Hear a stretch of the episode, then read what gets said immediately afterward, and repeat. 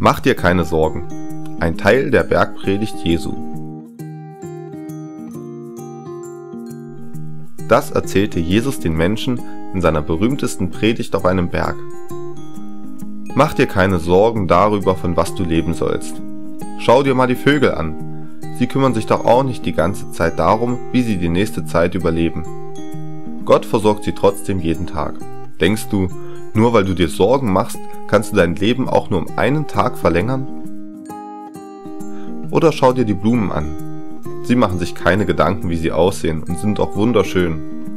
Wenn Gott sich um Blumen kümmert, die morgen schon abgemäht werden, wie viel mehr wird er sich um dich kümmern? Wer Gott nicht kennt, macht sich um all diese Dinge Sorgen. Gott aber kennt dich und wird dich mit allem versorgen, was du brauchst.